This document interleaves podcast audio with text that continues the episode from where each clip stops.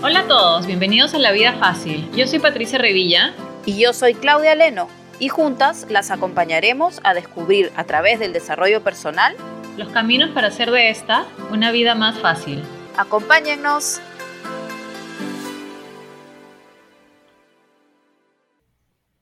Hola, hola, aquí estamos, Pati Revilla y yo en un nuevo capítulo de La Vida Fácil, este podcast para ayudarnos a todas a, a, tener una vida más, más tranquila, más fácil, más feliz, ¿no, Pati? ¿Cómo están, chicas? ¿Qué tal? Sí, y hoy día vamos a tocar el tema del amor propio y crecimiento personal, que hemos venido viendo que es un, algo súper importante, una variable para todos los aspectos de nuestra vida para poder desarrollarnos, para poder seguir en este camino. Y para eso hemos invitado a una super capa que se llama Viviana de Ferrari. Ella es coach ontológico, se, se especializa en lo que es crecimiento personal y nos va a hablar, ella nos va a dar pues una maestría de lo que es el amor propio. Hola Vivi, ¿cómo estás? Hola chicas, un millón de gracias por invitarme. Muy feliz de estar aquí con ustedes. Hola Vivi, qué gustazo, qué gustazo. Nosotras somos followers totales tuya y, de hecho, bueno, qué mejor que, conversar contigo para hablar sobre justamente el tema de amor propio, ¿no?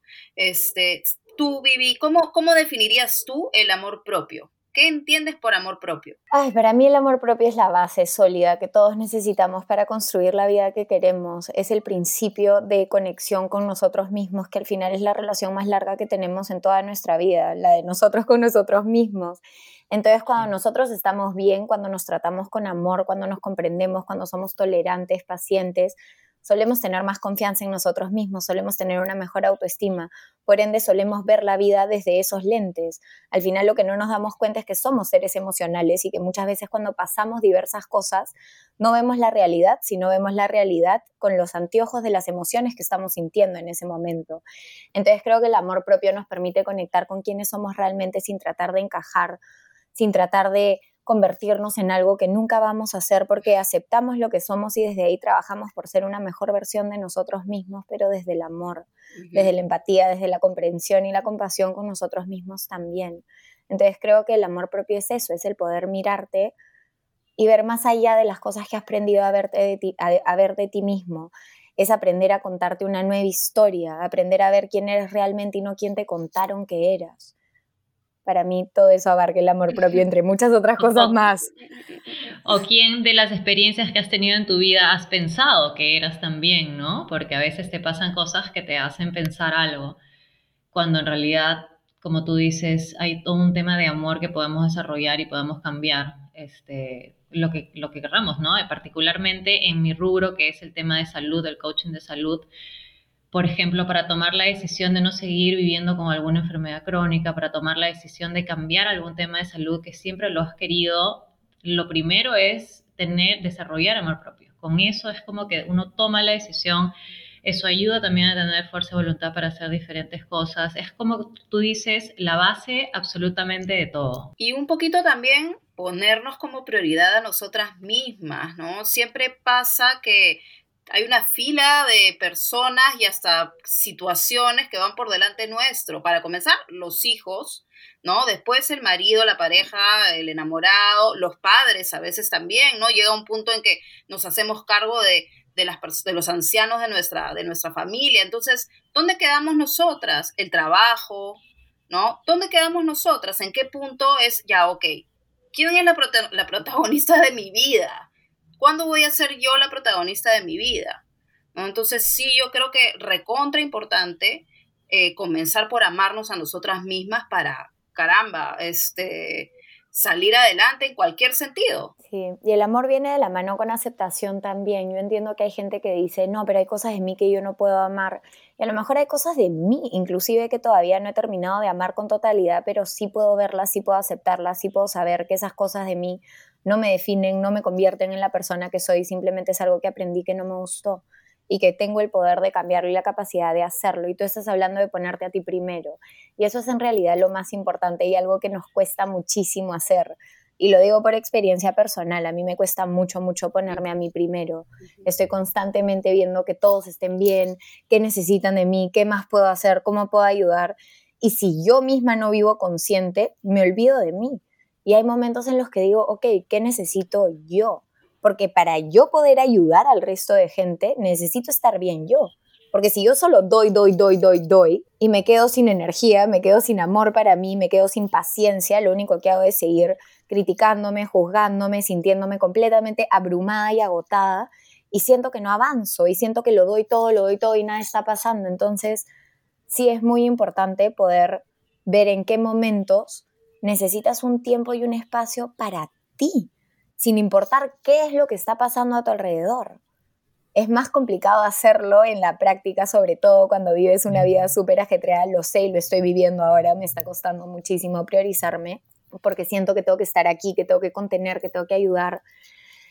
Y por eso lo entiendo cuando mis clientes y la gente que me escribe me lo dice, es, es y no es difícil, ese es el tema. La gente dice que es difícil, no es difícil, simplemente no es un hábito. Y cuando nos priorizamos nos sentimos culpables de hacerlo porque sentimos que deberíamos de estar haciendo algo por esas otras personas.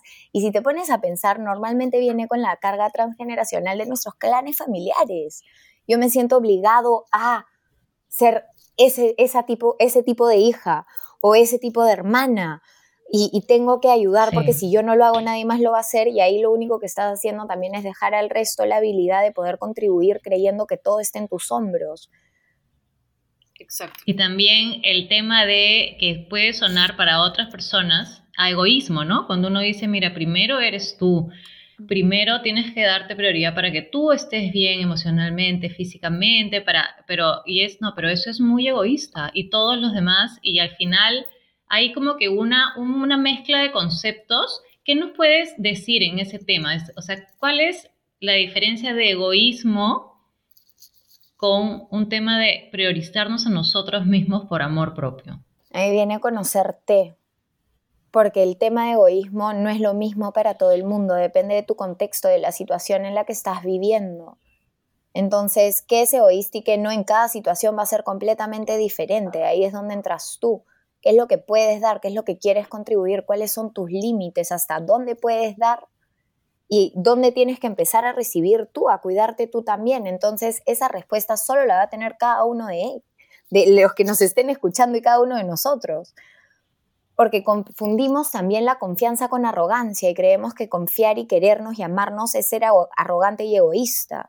Y en realidad la arrogancia y el egoísmo viene de una falta de confianza en uno mismo, donde siento que yo no soy suficiente y el egoísmo es yo necesito, necesito, necesito y constantemente estoy tratando de llenarme todas estas cosas porque porque no soy suficiente y la falta de confianza en uno mismo y la soberbia viene del creer o de necesitar o creer que necesito mostrarte las cosas que tengo y lo que he logrado para que mi valor como persona sea algo. Entonces, en realidad, la arrogancia, el egoísmo, viene de una falta de confianza en uno mismo y de amor propio. Entonces, si tú logras estar en tu centro, si tú logras encontrar tu punto de equilibrio que es diferente para cada persona, porque para cada quien hay cosas que a ustedes les hace bien que a mí no me hacen bien. Hay cosas que a mí me hacen bien que a ustedes no le hacen bien. Pero esas cosas solo puedo definirlas yo. Y ahí es donde fallamos muchas veces. Estamos esperando que alguien nos entregue una receta, un paso a paso de cómo vivir la vida, de cómo no ser egoísta, de cómo ser una buena persona. Pero en realidad cómo ser una buena persona depende de tus valores y las cosas que son importantes para ti. Entonces, ¿qué es importante en tu vida? ¿Qué es importante para ti? ¿De dónde aprendiste que esas cosas son importantes? Porque si no te cuestionas, sigues viviendo los sueños de otra persona y no te das cuenta que estás viviendo los sueños de otra persona. Tal cual, tal cual, Vivi. Vivi, y tú, en tu ya experiencia personal, ¿no? ¿En qué momento decides enfocarte en el amor propio? ¿Por qué llama tu atención hacia eso que decides dedicarte profesionalmente al tema?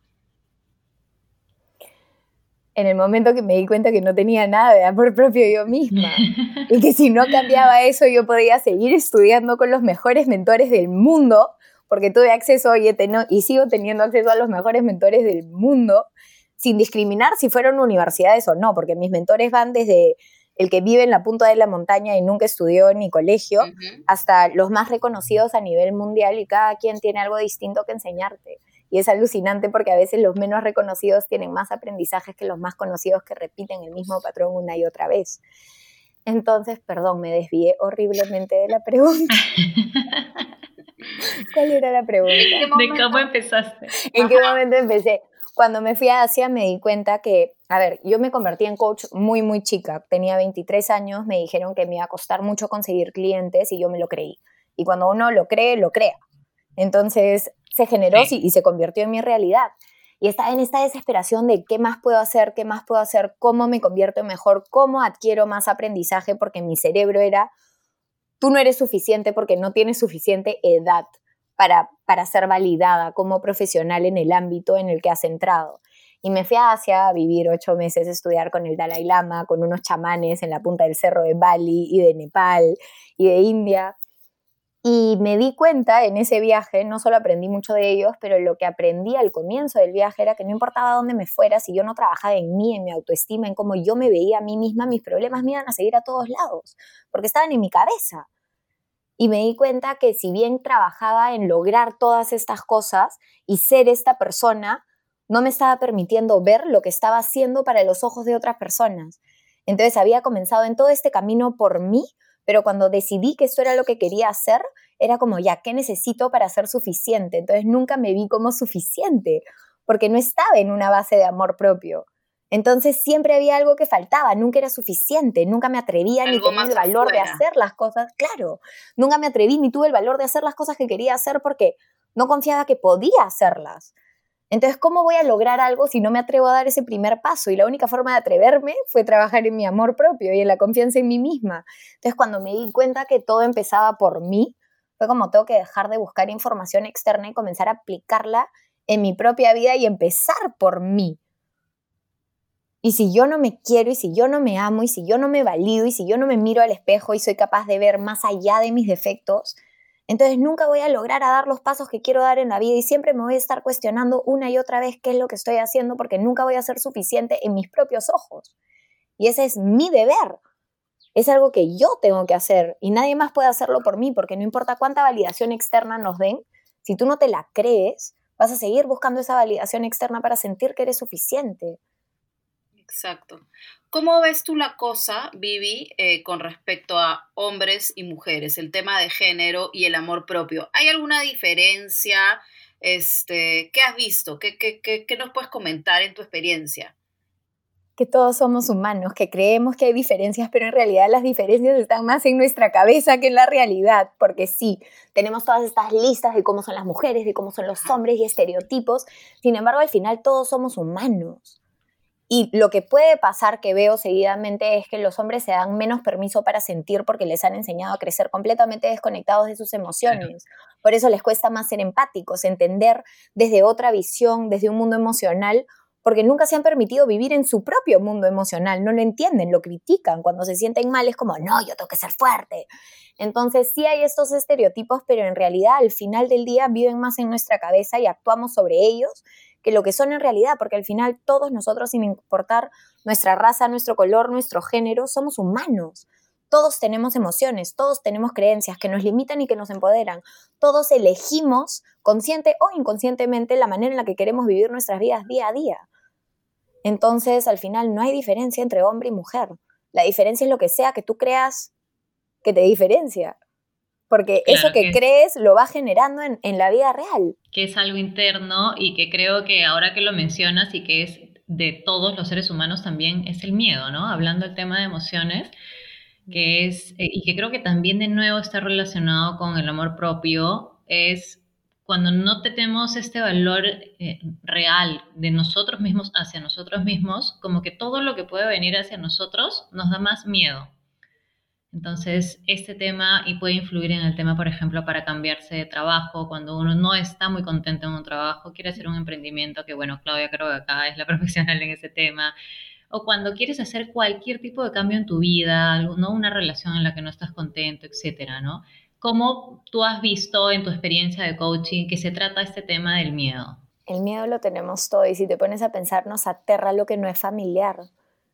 Entonces muchas veces ni siquiera tiene que ver con coaching, tiene que ver con programación neurolingüística o simplemente con creencias, pero tiene que ver con contarte otra historia, con darte cuenta que la diferencia entre nervios y emoción es la misma reacción física en el cuerpo. La diferencia es que tú estás nervioso cuando piensas que las cosas van a salir mal y tú estás emocionado cuando piensas que las cosas van a salir bien, pero la sensación física en el cuerpo es el mismo, es la misma. Entonces todo depende de lo que sea que tú te estás contando a ti mismo una y otra vez y todos tenemos miedo.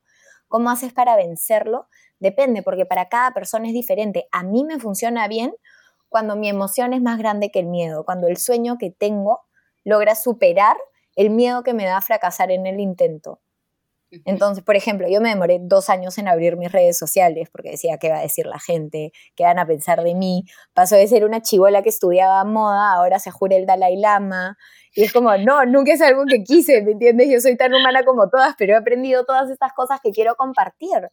Y fue finalmente cuando me atreví a hacerlo. Yo tengo un slogan que repito siempre que es, hazlo con miedo. O sea, hazlo con miedo porque siempre estamos buscando el momento perfecto y ese es el tema, no hay momento perfecto, tú decides cuándo convertirlo en el momento perfecto. Y el momento perfecto termina siendo el momento en el que tú decides tomar acción. Entonces te das cuenta que el momento perfecto está en ti decidir cuándo es. Está en ti tomar esa acción. Y el miedo, todos tenemos miedo y hay diversas maneras de hacer que las cosas que nos dan miedo nos den menos miedo. Hay visualizaciones, hay meditaciones, hay una visualización de programación neurolingüística que hace Tony Robbins, que es pones imagen de lo que te da miedo, hazla grande, cámbiala de color, conviértela en blanco y negro, achícala, pásala atrás, pásala adelante, y lo que vas haciendo ahí es jugando con estas emociones. Normalmente cuando tú visualizas algo que te da miedo, lo visualizas gigante. Entonces, si tú logras achicarlo, logras ver cómo tu emoción y tu conexión hacia ese miedo va cambiando también. Si tú comienzas a hacer familiar las cosas que no son familiares mediante visualizaciones, meditaciones, comienzas a convertir algo nuevo en familiar, comienzas a crear estos nuevos circuitos neuronales que te permiten experimentar esas experiencias que estás buscando en el futuro, por ende hacerlas familiares en el presente y cuando estés frente a ellas no salgas corriendo, que fue lo que le pasó una vez a una clienta, tuve una clienta que pasaba de una relación tóxica a la otra comenzamos a trabajar las creencias que tenía sobre los hombres. Ella creía que todos los hombres eran maltratadores, abusadores, eran malos, no sé qué. Comenzamos a cambiarla y ella conoció a un chico que no se acuerda de haber conocido, pero porque nuestra mente es selectiva y solo ve y escucha lo que quiere. Entonces, si tú crees que los hombres son de determinada manera, tú puedes tener al hombre perfecto al frente y no lo vas a ver, como le pasó a esta chica, no lo vio. Dos meses después me cuenta que estaba saliendo con ese chico y yo le digo, ¿no te acuerdas que yo te lo presenté?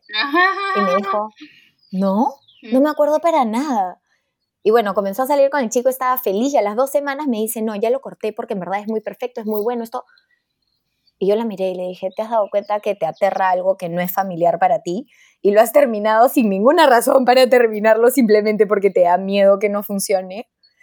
Y ahí es cuando si no vivimos conscientes, si no tomamos conciencia de nuestro día a día y de las cosas que estamos haciendo, no nos damos cuenta de esas acciones que vienen de nuestra mente subconsciente y que al final crean estos patrones repetitivos.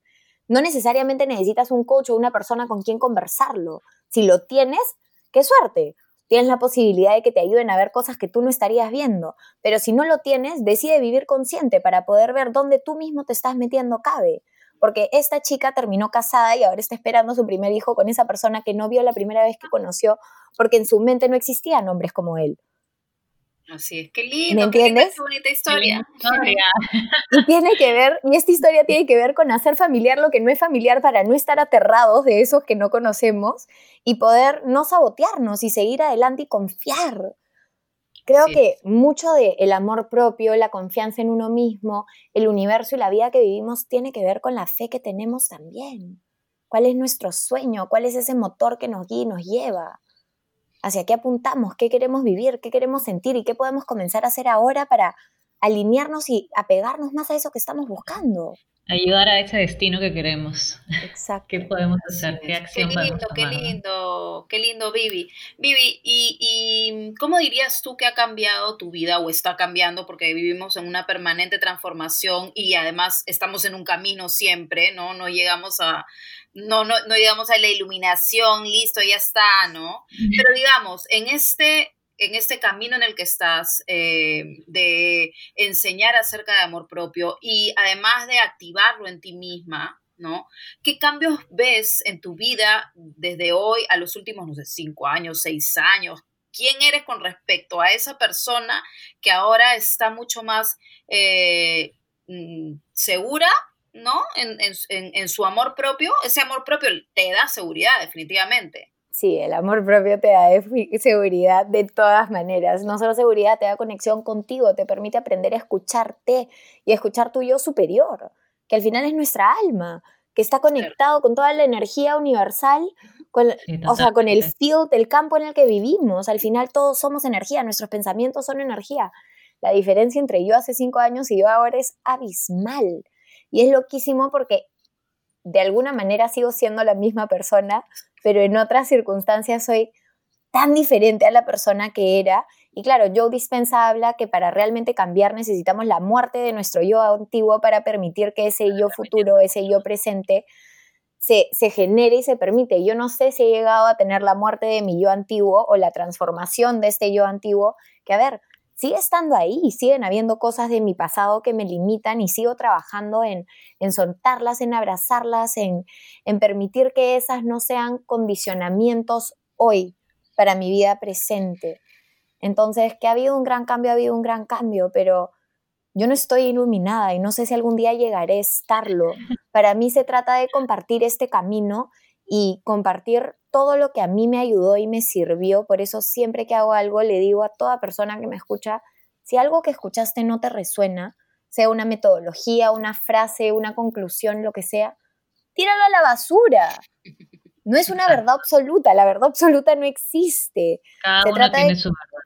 Exacto, se trata de que cada uno encuentre con qué resuena y qué le funciona y de que vas a ver cambios si te pones a trabajar en ti vas a ver cambios abismales, pero tienes que estar dispuesta a mirarlos. Tú sabes la cantidad de gente con la que trabajo en sesiones privadas que no se da cuenta del progreso que hacen hasta que yo les digo, hola, te das cuenta que hace tres meses hacías esto, esto, esto, esto, esto, esto, y le hago toda la lista y dicen, sí, no.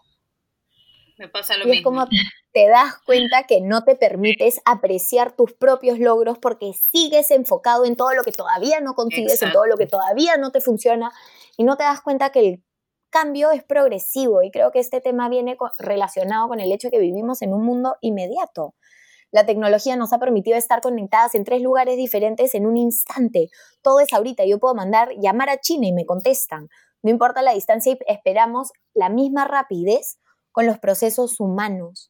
Y no nos damos cuenta que nuestras emociones, nuestros sentimientos, las cosas que vamos viviendo son un progreso, son una suma que van pasando con el tiempo. No es inmediato, no es ni un día al otro. Por otro lado, también vivimos comparando nuestra realidad con las versiones idealizadas que vemos en redes sociales y en todos lados. Entonces, sentimos que no avanzamos, que no estamos llegando a los resultados. Cuando leemos cosas sobre la meditación, el mindfulness o el crecimiento personal, estamos esperando que nos den una llave, abrir una cajita y que todas las respuestas estén adentro, todo solucionado y la verdad es que no es así.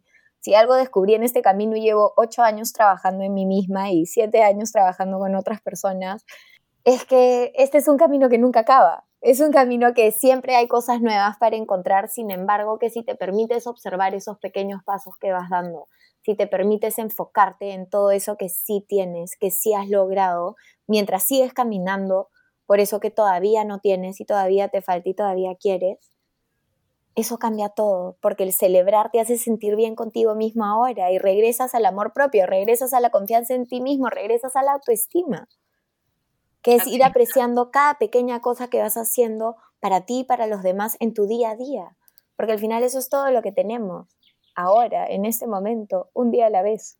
Qué lindo, qué lindo.